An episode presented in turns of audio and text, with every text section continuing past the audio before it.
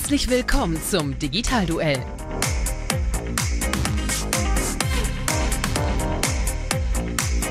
Die Pressedebatte zur Digitalisierung.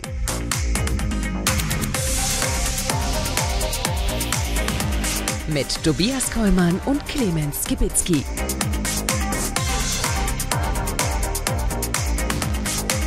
Präsentiert von Cognizant. Warum ist da auf einmal diese Frau im Digitalduell? Antwort, weil sie es kann. Und weil wir hier in einem Boxclub sind. Und zwar im Guts and Glory in Köln. Und da braucht es natürlich eine Ringrichterin. Und das bin in diesem Falle ich. Mein Name ist Carmen Henschel. Ich habe das große Vergnügen, mit den beiden fantastischen Herren hier jetzt in den Ring zu steigen und sage Trommelwirbel, Hallo und Tröd für Tobias Kollmann. Ist rote Ecke oder blaue Ecke? Äh, blau. Clemens Kibicki. Ja, das war richtig auf Dresche hier heute. Du bist rote Ecke. Wir sagen herzlich willkommen zum Digital-Duell und wir diskutieren wieder für Sie die aktuellen Presse-News aus der digitalen Welt. Und das Besondere daran ist, zu meinem großen Vergnügen, dass die beiden Herren keine Ahnung davon haben, was ich jetzt für schicke Schlagzeilen für Sie rausgesucht habe und was ich Ihnen hier jetzt in den Ring werfe. Und deswegen sage ich ringfrei zur schnellen Presseschau. Woo! Die digitale Presseschau.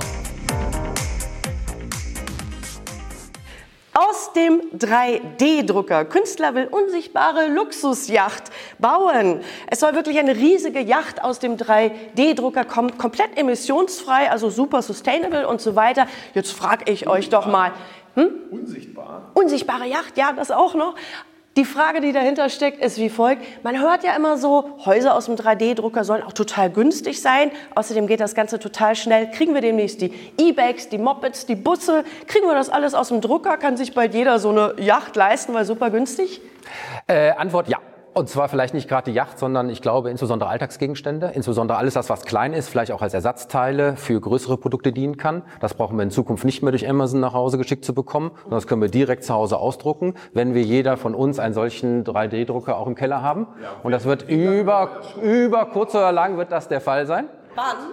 Ähm, ich glaube in fünf bis zehn Jahren, weil ich habe nämlich diese Woche auch eine Schlagzeile gesehen, dass inzwischen auch Kuchen per 3D-Druck produziert wurde. Und mit einem Laser, mit einem Laser wurde das sozusagen dann äh, gebacken.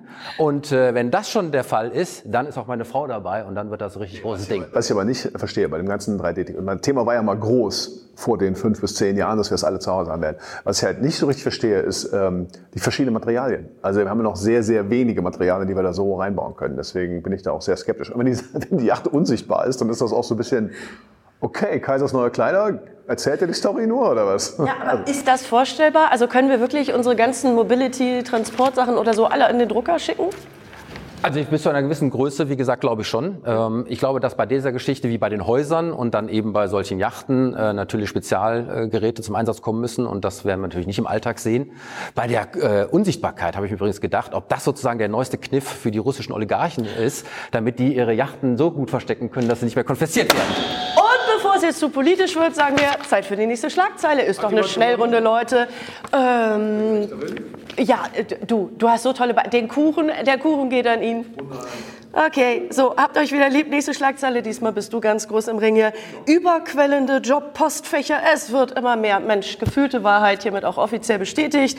Die Zahl der täglich ankommenden Mails sind in der Corona-Krise nochmal massiv nach oben gestiegen. Konkrete Zahlen an dieser Stelle. Im Jahr 2014 gab es lediglich im Durchschnitt 18 Mails pro Tag für jeden Berufstätigen. Im Jahr, ähm, was haben wir hier? Im derzeitigen Jahr sind es durchschnittlich 42 Mails pro Tag, also ungefähr so verdreifacht. 8 Prozent der Deutschen bekommen sogar über 100 Mails pro Tag. Oh mein Gott, wo soll denn da die Reise noch hingehen? Und werden wir ewig auf diesen Mails kleben bleiben oder gibt es da noch mal was anderes? Ich, ja, wir brauchen einen Filter. Aber ehrlich gesagt, bei mir war 220, weil das Geschäft so, so stark gestoppt worden, habe ich viel weniger Mails bekommen. Das hat jetzt erst wieder angezogen. Aber klar, das grundsätzliche Problem ist die Filter. Dadurch, dass jeder Idiot glaubt, immer, ich setze dich mal ins CC, dann bist du ja mitinformiert, das muss man, glaube ich, stoppen. Ich glaube, wir brauchen da einfach ein bisschen äh, bessere äh, Filter. Ich merke eigentlich bei mir, dass es äh, aus den E-Mails ein bisschen weggeht, bei mir persönlich, muss ich sagen. Also alles, was Kundenanfragen nicht ist, rein in Papierkorb.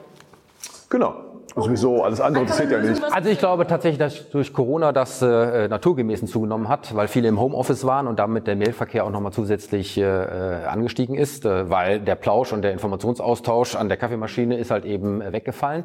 Ich glaube, dass übrigens deswegen der Move von Microsoft äh, in ChatGPT zu investieren und das in die Office-Pakete zu integrieren auch richtig gut ist, weil wir werden irgendwann gerade in äh, Outlook einen Knopf haben, den drücken wir und dann wird automatisch die Mail durch die neue Chat-KI dann beantwortet und wird uns hoffentlich Aber, entlasten. aber das ist ja der Punkt. Also ich meine, die Unternehmen, die intern noch per Mail kommunizieren, ich glaube, das wird halt weniger werden. Das sind intern andere Tools, von diesen Slacks dieser Welt bis, bis irgendwas. Also Zeit für die nächste Meldung. Und der Punkt geht an Tobias, weil das Beispiel mit der KI, das hat natürlich ein bisschen mehr Nutzen. Ich gebe dir erst das sichere Gefühl, du gewinnst und nachher gehen nur noch alle Punkte zu Clemens. I mean, you know that game. Das ist wie in jedem guten Hollywood-Film hier. Also, oh, das ist meine Lieblingsschlagzeile. Achtung, Leute, ein Startup aus China hat ein ungewöhnliches neues Produkt erfunden. Es heißt Long Lost Touch. Bevor ich zur eigentlichen Frage komme, Schnellrunde. Na, woran denkt ihr in einem Wort? oh, das könnte etwas ganz Fieses sein. Ähm, Long Lost Touch? Long Lost Touch? Long Lost Was ist es? Ich weiß es. Fernknutscher. Reine, reine virtuelle... Nein, der Punkt geht jetzt an Clemens. So ist es. Es ist eine Fernkussmaschine, ein aus Silikon geformter Mund, der sich mit dem Handy verbinden lässt und Bewegungen überträgt. Wer Interesse hat und uns jetzt zuschaut, wert 35 Euro, würde sagen, ist ein Schnapper. Es gibt auch schon die ersten 20.000 Bestellungen. Ich brauche das nicht, ich bin verheiratet. Frage an euch. dann. Das hast du gesagt. Er ist ja auch manchmal auf Geschäftsreisen. Genau. Wo geht denn da die Reise hin? Ich meine, wir sind ja noch ein bisschen flach unterwegs beim Thema Internet. So riechen, fühlen, schmecken ist noch nicht da. Aber vielleicht in Zukunft, was für ein Szenario könnt ihr euch vorstellen, Ja, gut, Clemens? ich glaube, äh, also das wird in der Tat der wichtige große Schritt sein. Ne? Also kannst du mehr Sinne reinsetzen. Ich glaube, Facebook arbeitet ja auch oder Meta, die haben ja so eine, so eine Haut, die du dir anziehst, damit du auch eben Windwiderstand und Druck und sowas spüren kannst. Äh, dann wird Metaverse natürlich anders erfahrbarer. Ne? Heute ist halt zu sehr eben auf Sehen und Hören und wir haben, je, nach, je nachdem, wen man fragt, zwischen Das fünf- schönste Szenario, was du dir vorstellen kannst. Äh, boah, nee, ich, ich, bin, ich bin da doch irgendwie physischer Liebhaber. Ja, den Kuchen riechen, den Tobias Frau ausgedruckt hat für ihn zum Geburtstag. In diesem Sinne, der sag- Punkt geht an. Ich da muss man wenigstens einen Satz dazu sagen dürfen, bevor du den Punkt vergibst. äh, ich glaube, dass in Asien ja viel möglich ist. Du wirst dich erinnern, wir hatten mal in der Sendung äh, dieses äh, Hologramm von einer künstlichen äh, äh, Comicfigur, in das sich jemand verliebt hat und der total traurig war, dass der Start-up pleite gegangen ist und deswegen äh, dieses Hologramm abgeschaltet wurde. Ich glaube, wir werden da noch eine ganze Menge sehen und gerade in Asien, wo ja sehr äh, Single-Thematiken sind, ähm, haben wir dafür, glaube ich, auch einen Markt. Das glaube ich auch. Und ein schöner Versuch, aber dieser Punkt geht an Clemens. Wuhu. Also, und jetzt wird es Zeit, ich stelle schon mal den Wecker, für Ringfrei zur Runde 1. Jetzt kommt die große Runde, okay? Ringfrei für Runde 1. Da, da, da, da, Meldung auf T3M vom 22.03. Firma mit Milliardenumsatz hat KI als CEO und feiert Erfolge an der Börse. Sofort, liebe Leute, stellt sich doch hier mal die Frage, wer macht denn sowas? Das lösen wir hier natürlich direkt auf. Antwort der chinesische Gaming-Konzern NetDragon Websoft. Und wer jetzt denkt, ehrlich, kein Mensch lässt doch irgendwie eine KI Millionen Entscheidungen in seinem Unternehmen treffen, dem sage ich nur, er hat recht. Hier geht es nämlich nicht um Millionen, es geht um Milliarden. Denn dieses Unternehmen macht über 2 Milliarden Euro Umsatz jährlich und wie man hört, performen die gar nicht so schlecht an der Börse. Namen gibt es übrigens auch für diesen KI-Chef und zwar Tang Yu. Ist das nicht schön? Jetzt überlegen wir mal, ein CEO in Deutschland verdient ja schnell mal so zwei, drei Millionen im Jahr. Leute, das können wir doch besser in Weiterbildung äh, stecken für mehr vegane Schnitzel in der Kantine oder was auch immer. Auch denkbar in Deutschland. Tobias. Also erstens ist Tang Yu eine Dame und kein männlicher CEO. Das muss man an der Stelle erstmal sagen. Es ist eine weibliche KI, die hier Anweisungen gibt. Und es ist insofern, nein, nein, es ist insofern spannend. Ich kenne dieses Beispiel, weil ich mich gerade in meiner Forschung mit äh, Artificial Leadership beschäftige und damit der Frage, ob eine KI in Zukunft nur unsere Arbeitsprozesse unterstützen wird. Das ist das, worüber wir jetzt alle nachdenken. Aber ich gehe davon aus, dass in Zukunft eben auch konkrete Arbeitsanweisungen von einer KI an den Menschen gegeben werden, ähm, in verschiedenen Bereichen. Wo das ist, das sind wir gerade dabei, äh, forschungstechnisch herauszufinden. Und das macht etwas was mit uns, denn auf der einen Seite haben wir natürlich Angst davor, vor einer Maschine gesteuert zu werden. Auf der anderen Seite ist die Maschine wertneutral. Sie ist nicht voreingenommen. Sie ist sozusagen auch nicht für irgendwelche Buddies oder irgendwelche, die man bevorzugt oder sonst irgendwie ähm, schlecht drauf. Sie ist immer neutral und rational. Und das ist ja eben was mit der KI auch in diese ganzen Geschäftsprozesse mit reinkommt, nämlich rein rationale Entscheidung, sofern die Datengrundlage dafür gut ist. Da habe ich eine Frage. Was ist mit Bias, KI und Bias? Hören wir nicht das erste Mal. Clemens? Mit was? KI und Bias, ist die so. wirklich so neutral, was hier jetzt der Tobias so behauptet? Ja, shit in, shit out. Ne? Ich meine, ich finde das so lustig, wenn die sagen, ja, das ist aber dann irgendwie rassistisch oder ja, die Welt ist halt so. Ne? Also wenn du jetzt die Daten, die du reingibst, deswegen ist die Datengrundlage das Entscheidende. Die ist in dem Sinne, äh, die ist in dem Sinne neutral, aber zu, zu tun, als äh, wäre müsste KI anders sein als der normal, als die normale menschliche Gesellschaft, das wäre irgendwie ein bisschen seltsam. Man kann das natürlich alles rausfiltern. Das ist ja auch so eine Thematik, die wir bei der ganzen KI-Geschichte haben. Aber Gibt es übrigens nicht nur in äh, Asien, sondern äh, auch in Deutschland haben wir schon eine erste KI, äh, die Mary heißt und bei äh, Aqua Römer Getränkehandel zum Einsatz kommt und die gesamten Lagerarbeiter, wo also die Kisten wie in welche Regale rein und rausgeholt werden, an der Stelle eben komplett über diese KI steuert. Und da gab es dann eine Betriebsvereinbarung, ähm, wo sozusagen Arbeitnehmer und Arbeitgeber die Rahmenbedingungen verhandelt haben, unter denen sozusagen diese Mensch äh, äh, über eine KI dann eben auch die Arbeitsanweisung bekommen, ja, dass er eben sozusagen nicht ähm, gemessen werden darf, wie produktiv, ähm, wie äh, viel Pause und so weiter und so weiter. Also persönliche Handlungsweisen, ähm, aber die Tatsache, dass es eben ohne Fehler, ja, 365 Tage im Ja, Jahr alles verstanden? Das Gutes ist an der Beispiel. Stelle auch in Deutschland so. Absolut. Frage an euch beide an dieser Stelle. Meint ihr, so eine KI wird akzeptiert werden? Gebt mal ein Voting ab auf einer Skala von 0 bis 100 Prozent. In, bis 2030, wie viel Prozent der Deutschen akzeptieren eine KI als Chef? Und warum? Ich glaube, dass das nahezu die Hälfte sein wird. ähm, Und zwar deswegen, wenn man erst einmal die Ängste äh, abgebaut hat und die Rahmenbedingungen äh, festgelegt hat, was sie darf und was sie nicht darf, dann werden äh, doch einige darauf kommen, dass das eben durchaus in der Neutralität auch der Arbeitsanweisung und dessen, was dort passiert, gegeben auch einem Erfolg, den das Ganze hat, ja, durchaus auf Akzeptanz treffen wird. Vielleicht nicht als Top-CEO, also als absoluter Megachef, aber in einzelnen Bereichen, wo es um konkrete Aufgaben geht, im mittleren Management, ja. Das glaube ich auch, aber das, das Schwierige wird die Verhandlungen darüber. Wie wird denn das zu gestalten sein? Also, ne, also weil man kann natürlich sagen, okay, also ist der menschliche Faktor, ah, der kann aber da so ein bisschen, hat, der kennt die sozialen Zusammenhänge, ist das ein Vorteil oder ein Nachteil?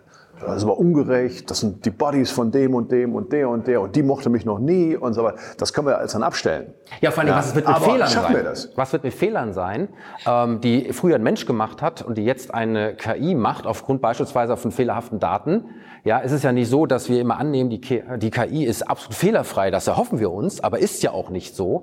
Und deswegen ist die Frage, wer wird am Ende für Fehlentscheidungen der KI verantwortlich sein, beispielsweise gegenüber von Shareholdern, Stakeholdern und all denen, die sozusagen ein Interesse daran haben, dass es dem Unternehmen gut geht. Was meint ihr denn, was werden denn die, äh, die Eigentümer sagen? Weil ich glaube, dass wir natürlich sehr oft sehr top bezahlte Manager haben. Wir kennen das, dieses alles, diese, diese Geschichte mit der Übernahme, feindliche Übernahme. Nehmen wir mal die Giftpille, nehmen wir jetzt ganz viel Geld ausgeben oder sowas. Und dann kann man das eben abstellen. Und die schnelle Antwort davon von euch beiden? Was meint ihr? Das wird kommen. Ja, wird aber eine Verhandlungssache, äh, bis sich das einig, weil da werden ganz viele Leute ersetzt werden. Ne? Also auch jetzt Gewerkschaftsverhandlungen, wie, wie, wie auf, wir müssen uns einmal einigen und dann läuft das Ding. Und dann den optimalen Punkt zu haben. Wie kann man Nachjustierungen machen? Das wird alles nicht, äh, nicht einfach, aber ich glaube ja, weil es eben auch menschliche Faktoren aushebelt, ob das gut oder schlecht ist und mit allen Vor- und Ganz Nachteilen. wichtig ist, du musst der KI einen Namen geben. Du musst sie fast wieder menschlich machen. Jürgen, Mary oder eben äh, die äh, asiatische Dame, die da gerade Dragonsoft nach vorne bringt. Ein wunderbarer Abschluss. Herzlichen Dank. Das war die Meldung dazu und der Punkt geht an Tobias. Da waren einfach mal ein paar mehr Stories jetzt. Aber jetzt kommen wir direkt natürlich wieder zu dir, lieber Clemens. Ringfrei für Runde 2. Wir haben das schöne Thema Schule. Du bist ja auch Papa. Ne? Du hast äh, äh, kleine, kleine Kinder zu Hause, zwei kleine Kinder und so weiter. Die müssen ja jetzt auch mal irgendwann an die Schule kommen. Und das Thema ist Schlagzeile BR 22.03. Digitalisierung auf dem Stundenplan O-Ton. Ein cooles Gefühl. Worum geht's? Mittelschule Alten Kunststadt im Kreis Lichtenfeld macht eine Schulung für Schüler der 10. Klasse zum Thema Smart Home quasi. Da geht es darum, wie bringe ich einen Lichtsensor an, wie kann ich auf dem Tablet nachgucken, wie der so funktioniert und so weiter. Die Frage an euch ist, Disrupting Education. Welche digitalen Bildungsformen würdet ihr zwei auf den Stundenplan setzen?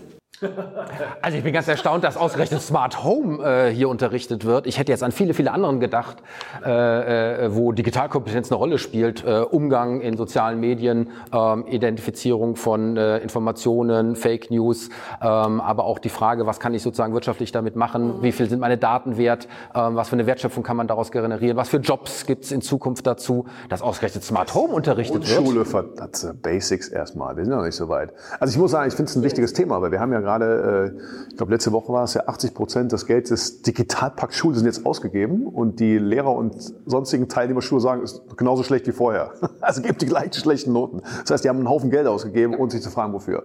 Haben halt iPads dahingestellt, aber eben diese ganzen, diese konkreten Inhalte. Sie haben sich vor allen Dingen auf die Hardware konzentriert. Jetzt geht es ja genau darum, wie finden wir eigentlich die digitalen, also das, das Lehren und Lernen im digital vernetzten Zeitalter. Von wem lernen wir eigentlich? Wie lernen wir? Und, und, und. Und da haben wir einfach noch super viel Okay, Potenzial. vom Generischen ins Konkrete. Ihr beide seid jetzt Ich zitiere meine Frau, die Lehrerin ist. Solange sich das iPad immer noch nicht ohne Probleme mit dem Beamer verbinden lässt und das WLAN in der Schule auch nicht immer funktioniert, kannst du dir das Thema Digitalisierung in den Schulen an die Backe putzen. Ich möchte jetzt mal vom allgemein Theoretischen ins Konkrete kommen, Leute. Also, ich gebe euch jetzt den Zauberstab. Clemens, du bist König von Deutschland in Bezug auf wir disrupten die Schulen. Welche drei Themen setzt du auf den digitalen Stundenplan?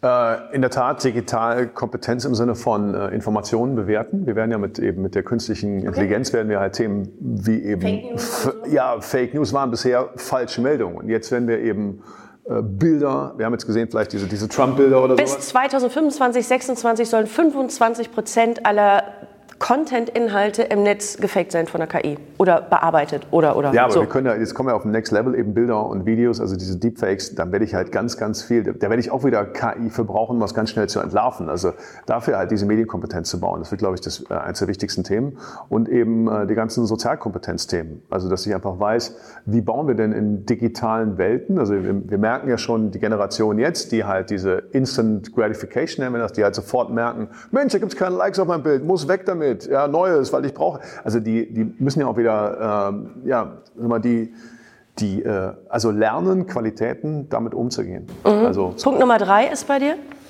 Äh, Nummer drei ist einfach äh, sich loslassen von, das ist mein Hörsaal, das ist mein Klassenraum und so weiter, sondern wir müssen lernen von den Besten. Und wenn es halt andere gibt, außer dem Lehrer im, oder Lehrerin im, im Klassenraum, dann werden wir auch von denen lernen. Und viel Also die neuen. Apple-Gründer, Gründerinnen. Ja, und viel aber individualisierter. Das ist ja, wir gehen immer noch zu sehr vom Frontalunterricht aus und wir reden immer von ja, Individualisierung des Lernens. Jedes Kind und muss hier individuell. Das können wir natürlich über äh, Technik viel besser lernen, äh, wie weit die sind. Guter Approach reiche ich direkt weiter an Tobias. Das heißt, wir schalten uns live zum Bauern auf dem Feld und sagen, zeig mir doch mal, wie du hier anbaust. Muss ja nicht der Lehrer im Klassenraum machen. Äh, Das sowieso, aber ich sag mal an der Stelle, äh, bevor ich mir Gedanken darüber mache, was die Schüler im Unterricht über Digitalisierung lernen, sollten wir erstmal die Lehrer haben, die das auch wirklich unterrichten können. Denn wir wissen, dass in der gesamten Lehrerausbildung das Thema Digitalkompetenz schlicht und ergreifend nicht vermittelt wird. Und wie soll sozusagen ein Kind in der Schule etwas über Digitalisierung lernen, wenn die Lehrer selber das gar nicht unterrichten können? Sie wissen nicht, wie sie die Medien einsetzen. Sie wissen nicht, äh, was es sozusagen an Digitalkompetenz über dann solche Medien zu vermitteln gilt. Ähm, Und wenn man jetzt noch mal weiterspinnt, wenn man in Zukunft äh, dann auch noch mit KI und Hologrammen und dem digitalen Lehrer sozusagen die Individualisierung doch reinbekommt, ja, wie ist sozusagen das Spannungsfeld zwischen dem Realen, ja, auf der einen Seite, ersten 10 Minuten, 15 Minuten im Unterricht, um alle sozusagen reinzuholen, dann eine halbe Stunde, jeder individuell mit seinem persönlichen virtuellen äh, Lehrer-Avatar und dann nochmal am Ende sozusagen das Reale reinholen und das Abbinden von dem, was man hoffentlich gelernt hat. Das sind alles Aspekte, da werden wir uns äh, viel, viel mehr Gedanken drüber machen. Und die letzten Sekunden gehen an Clemens. Ja, also, also eben vergessen, Metaverse. Wenn ich das alte Rom wandeln kann, wenn ich durchs alte Rom wandeln kann, erfahre ich das Ding anders, als wenn ich da durch Ruinen laufe auf der Klassenfahrt äh, einmal im Jahr. Ja, also ich kann das schon unfassbar viel in einigen Fächern integrieren. Und in der Tat, ich glaube, die Avatare werden eine Riesenrolle spielen, individualisiert. Dann unterhalte ich mich halt mit Tobias oder dir als meiner Lehrerin, eben bis ich auf dem Level bin. Und dann gehen wir in die Interaktion. Das heißt, ich glaube, wir werden viel mehr aufgeteilte individuelle Lernstrecken haben, um dann eben das, das äh, Moment, Interaktive jetzt zu stelle ich mir mal vor, es gibt keinen Lehrer, Lehrer mehr einfach vorne, der äh, beliebig das Wissen über alle gleichsam streut, sondern ich werde berechnet in meinem individuellen Lernverhalten, kriege dadurch die Wunschavatare automatisch zusammengestellt. Es gibt ja auch so Kleidung, die ich mir wunschgemäß bestellen kann, genau passend zu seinem Typ. So? Genau. Okay, haben wir verstanden? Ich bin übrigens gar nicht mehr sicher, ob wir irgendwann noch mal im Hörsaal stehen werden in äh, fünf bis zehn Jahren. Das ist ein Thema für eine andere Runde. Ringfrei für Runde 3. Und es geht weiter. Woran denkt ihr, wenn ich sage Amazon, ein Wort? Äh, Web Services. Und du? Äh, E-Commerce. Okay, wie wäre es denn mit Webbrowser, Suchmaschine? Ja, irgendwie kann man ja schon auf Amazon suchen, aber eine Kundinnenumfrage legt jetzt nahe, Amazon plant Konkurrenz vielleicht zu Chrome, Firefox, Edge und Co. Ähm, es gab nämlich so einen Fragebogen, der wurde rumgesandt von Amazon und jetzt kann man sich natürlich fragen, frei nach Simon Simmons immer starten mit dem Warum? Was haben die vor? Denn seien wir mal ehrlich, wenn wir so ein bisschen die Meldungen der letzten Wochen verfolgt haben, war ja eigentlich der große Konkurrent zu Google ChatGPT. Genau. Was macht äh, Amazon auf einmal mit in Rennen? Mischen sich da die Karten neu? What's up on the market? Ja, ich habe den ersten Schlag. Ach, dann mach doch. Und zwar, weil Amazon schon längst die größte Produktsuchmaschine der Welt ist, weil es eben die Artikeldaten hat. Und viele starten eben ihre Suche nach Produkten bei Amazon und nicht mehr bei Google. Das ist das eine. Das andere ist, der Browsermarkt wird gerade extrem neu äh, äh strukturiert und die Karten durch ChatGPT gemischt. Microsoft hat nicht ohne Grund die 10 Milliarden äh, investiert, um eben das in Bing auch zu in, äh, implementieren, weil in Zukunft die Frage nach äh, Informationen, Informationssuche im Netz ganz anders aussehen wird. Und das ます。Wird jetzt nochmal die Vormachtstellung von Google, Klammer auf, noch nicht heute, aber vielleicht morgen, ähm, noch einmal angreifen, weil wenn ich eine Frage stellen kann, wo eben alles aus dem Netz mir als Antwort direkt zusammen äh, in eine Antwort integriert wird, dann gehe ich doch gar nicht mehr auf die Suche nach einzelnen Webseiten, um zu schauen, ob da das ist, ähm, was ich aufgrund von zwei, drei Suchbegriffen bei Google mir habe anzeigen lassen. Und das ist ein Grund, warum alle jetzt nochmal drüber nachdenken, ob der Zugriff und der Zugang zur Informationssuche im Netz jetzt gerade nochmal neu gestaltet wird.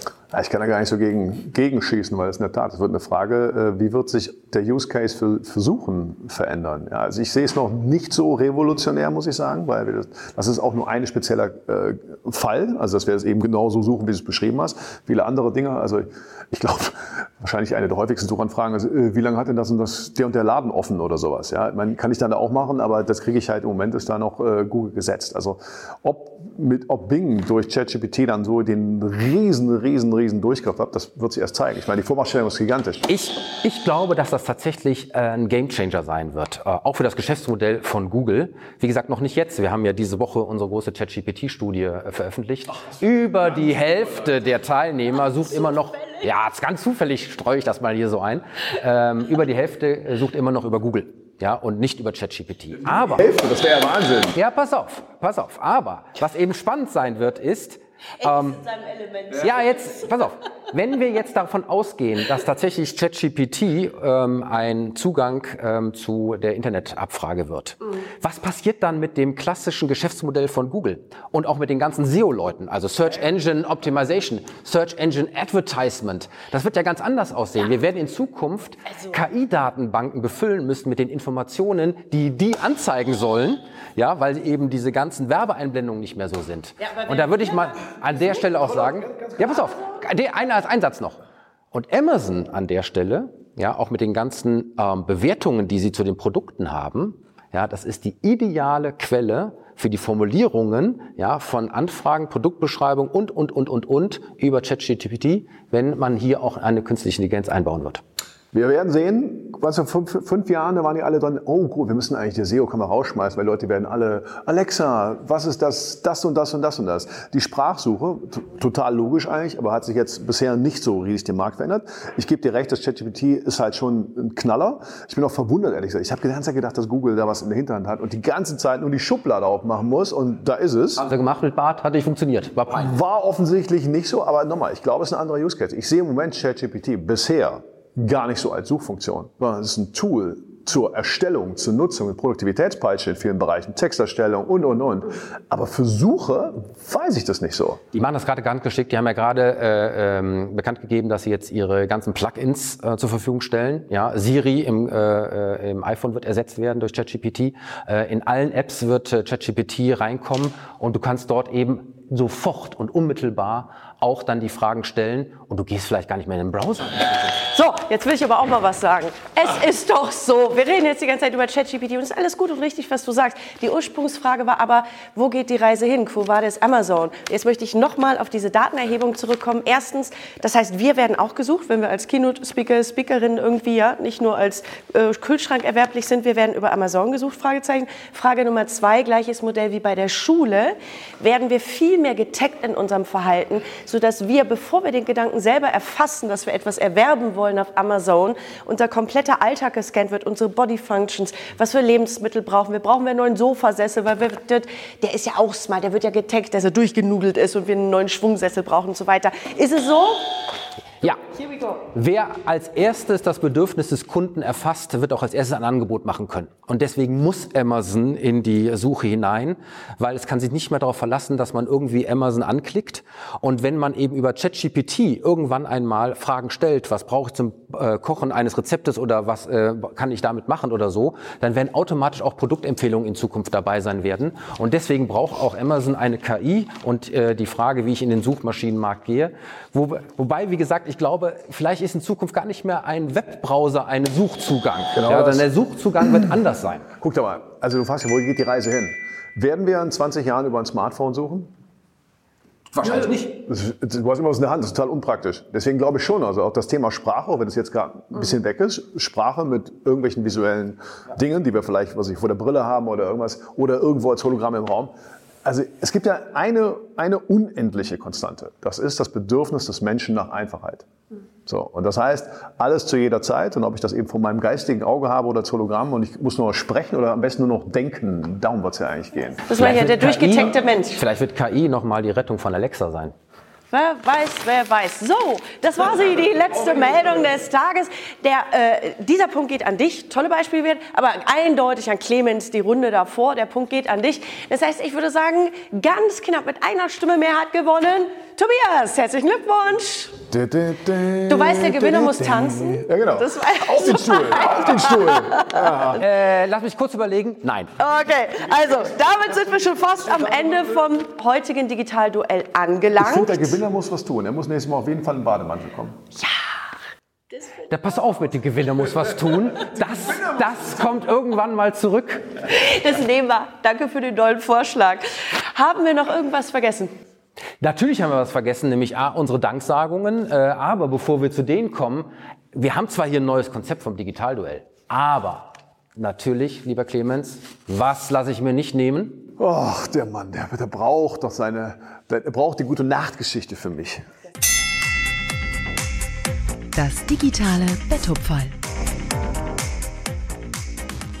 Ich brauche für dich jetzt, das Sandmännchen. Ich brauche das Tobias digitale Sandmännchen. Betthupferl. Ähm, uns Beamten wird ja immer vorgeworfen, wir würden nichts tun. Wieso zeigst du auf uns Beamte? Ja, ich sag das mal so. Ähm, und ähm, dieses Nichtstun, was natürlich äh, auch bei den Beamten am Ende nicht stimmt, stimmt aber in einem anderen Bereich. Weißt du wo? Wo gibt es Mitarbeiter, die nichts tun? Äh, außer im Amt. Ja, pass auf. Bei Google und Meta. Denn es gibt nicht nur die Fake News, es gibt tatsächlich auch Fake Work. Haltet euch fest.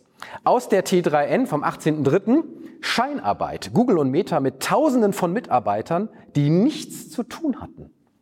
Das kam heraus in einer Veranstaltung, äh, auf der ein Tech-Investor gesprochen hat und so ein bisschen hinter die Kulissen hat blicken lassen.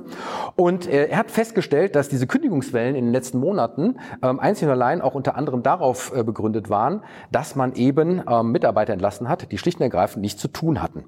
Die waren nämlich nur eingestellt worden, damit man dieses Know-how nicht für andere Konkurrenten ähm, am Markt äh, zur Verfügung hatte. Und deswegen war dieses Wachstum auf alle Kostenmodell ähm, auch im Hinblick auf das Anheuern von Mitarbeitern ähm, gang und gäbe. Tatsächlich hatten die nichts zu tun. Das Einzige, was sie gemacht haben, ist an irgendwelchen sinnlosen Meetings teilzunehmen. Und deswegen ähm, ist diese Entlassungswelle, die jetzt gerade am Rollen ist, auch noch nicht zu Ende. Und man rechnet damit, dass die eben auch noch weitergehen wird. Merken wir uns den Namen Fake Work. Kann ich da auch arbeiten? Schubladenpatent hätte man früher noch bei Patenten, aber glaubst du, dass die Leute, die so fähig sind, dass, wir, dass du dir den Markt nicht, äh, dass du den nicht dem Konkurrenten überlassen willst, dass, dass, dass, dass die sich einfach so da hinsetzen lassen und irgendwie blöde Meetings machen lassen oder haben die sich einfach in der Kapazitätsplanung vertan? Also in der heutigen Work-Life-Balance-Gesellschaft äh, gibt es wahrscheinlich viele, die auch über Balance kommen, denen das vollkommen schnurz ist. Ja, aber es klingt ja auch besser. Ich habe eine Million Mitarbeiter versus ich habe 50 oder?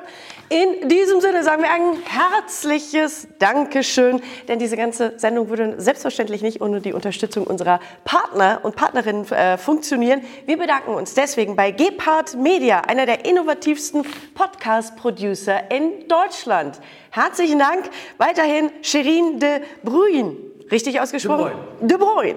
Unternehmerin und Kommunikationsexpertin mit Persönlichkeit. Herzlichen Dank auch hier. Wir bedanken uns außerdem bei dem Sponsor Cognizant Deutschland, Ihr Partner für die digitale Transformation. Ein herzliches Dankeschön hier an diesen tollen Partner. Und wir bedanken uns selbstverständlich bei der Location, dem Guts and Glory Box Club in Köln. Natürlich darf ich mich am Ende stellvertretend für dich auch bei unserem neuen Gesicht hier im Digitalduell bedanken. Liebe Carmen Henschel, schön, dass du dabei bist. Und was Tusch brauchen wir. Stimmt, wir wollen nicht so, so, so einen Buzzer, wir brauchen so einen Tusch ist, dass ich mich natürlich auch tierisch freue auf die Fortsetzung ähm, das nächste Mal und äh, auch vielleicht auf die Kommentare, die wir bekommen auf dieses neue Format, diese neue Dreierkonstellation. Ja, ich glaube, in den sozialen Netzwerken darf man bei uns bei den Postings auch durch etwas schreiben. Da freue ich mich schon drauf. Äh, ich freue mich aber auch auf die nächste äh, Sendung und sage stellvertretend für uns alle wie immer Macht es gut, macht es digital und bleibt gesund. Sendung, der Mann. Du bist so ein Fernsehtyp noch. Einen habe ich noch, die Titelmelodie kommt vom Music Foxtrot. Komm! Vielen herzlichen Dank auch bei dem großartigen Tobias Kollmann. Und bei dem ebenfalls großartigen Clemens Kibicki. Ich bin größer vor allem. Ich hau den jetzt um, weil er hat gewonnen. Mensch, jetzt geht's in den Ring. Ab! So, jetzt gehen wir Käffchen trinken. Tschüss. Tschüss. Das war das Digitalduell.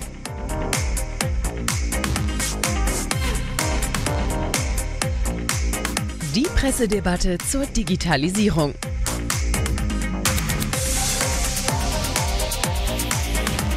Alle Folgen gibt es bei YouTube und als Podcast.